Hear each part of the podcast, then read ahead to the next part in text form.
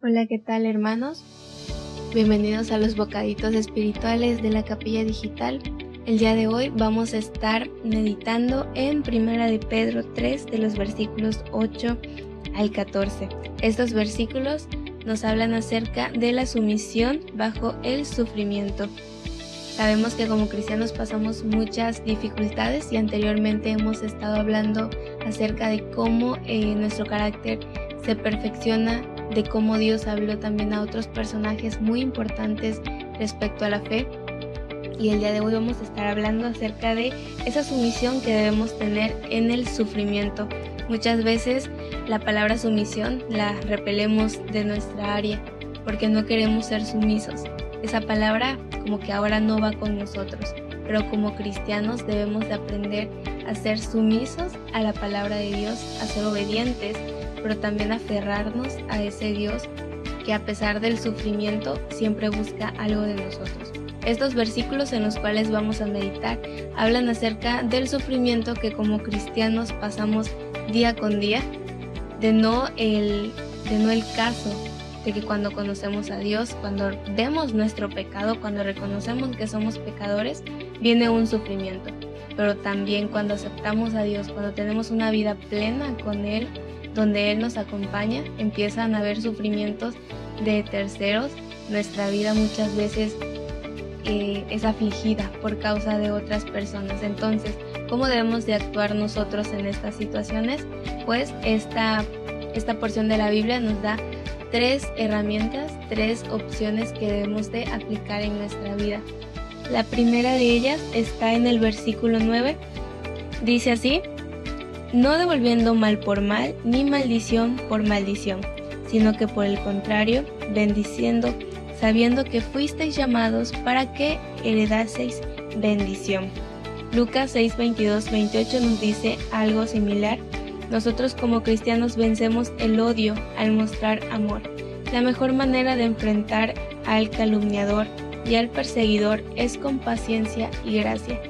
Hay que dejar que el Señor haga el resto. Como nos dice aquí, nosotros debemos ser bendición para otras personas, a pesar de que aquellas personas que nos hagan daño no son precisamente aquellas que nos bendicen a nosotros, que buscan nuestro bien. Gracias a Dios nosotros por el momento estamos cómodos escuchando la palabra de Dios a través de nuestro teléfono, a través de nuestra computadora, eh, a través de un dispositivo. Pero hay lugares donde nuestros hermanos son perseguidos con muchísima más violencia, que son golpeados, que son violentados fuertemente y ellos deben de ser bendición. Entonces que ese sea nuestro ejemplo de ser bendición a aquellos que tal vez mienten acerca de nosotros. Muchas veces eh, recibimos insultos inmerecidos, pero recordar eso, Dios busca que seamos bendición para otra persona. El segundo, la segunda clave que nos dice es que debemos mantener, mantenernos limpios. El versículo 10 y 11 nos dice así, porque el que quiere amar la vida y ver días buenos, refrene su lengua del mal y sus labios no hablen engaño. Apártese del mal y haga el bien busque la paz y sígala. Esto nos habla de mantenerlos limpios intachablemente.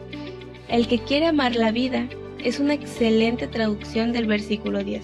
Apártese, que significa evadir, y seguir significa procurar alcanzarla. Debemos de mantenernos intachables ante este, esta sumisión. Debemos de mantenernos limpios como cristianos. Si queremos amar la vida, si queremos dar buen testimonio, debemos de ser limpios con nuestro actuar, con nuestro, nuestro hablar, sobre todo como nos dice el libro de Santiago, para ser ejemplos, para dar ese testimonio vivo para las demás personas que tal vez nos hacen pasar por un mal momento. La última clave es, deben recordar que Dios está vigilando. El versículo 12 y 14 para culminar dice así, porque los ojos del Señor están sobre los justos y sus oídos atentos a sus oraciones, pero el rostro del Señor está contra aquellos que hacen el mal. ¿Y quién es aquel que os podrá hacer daño si vosotros seguís el bien? Mas también si alguna cosa padecéis por causa de la justicia, bienaventurados. Dios ve los problemas y oye nuestros clamores. Sabe cómo enfrentarse a quienes os persiguen por su causa.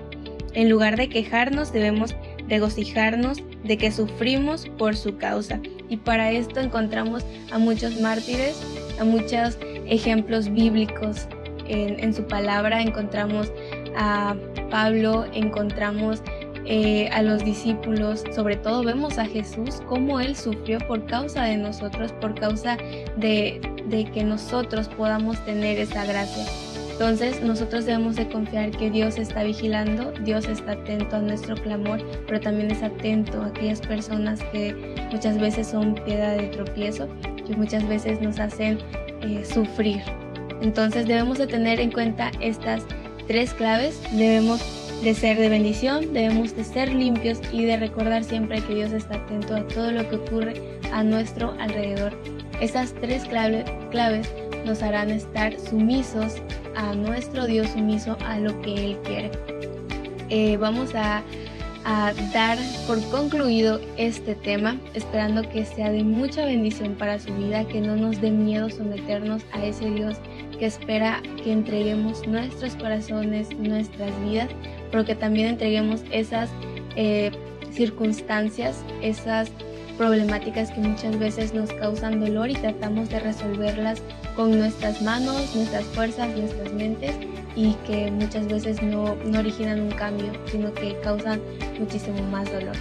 Dios los bendiga, hermanos. Les recordamos que eh, estamos constantemente orando todos los días, de lunes a jueves, a las 6 de la mañana y 8 de la noche. Dios les bendiga y los guarde. Adiós.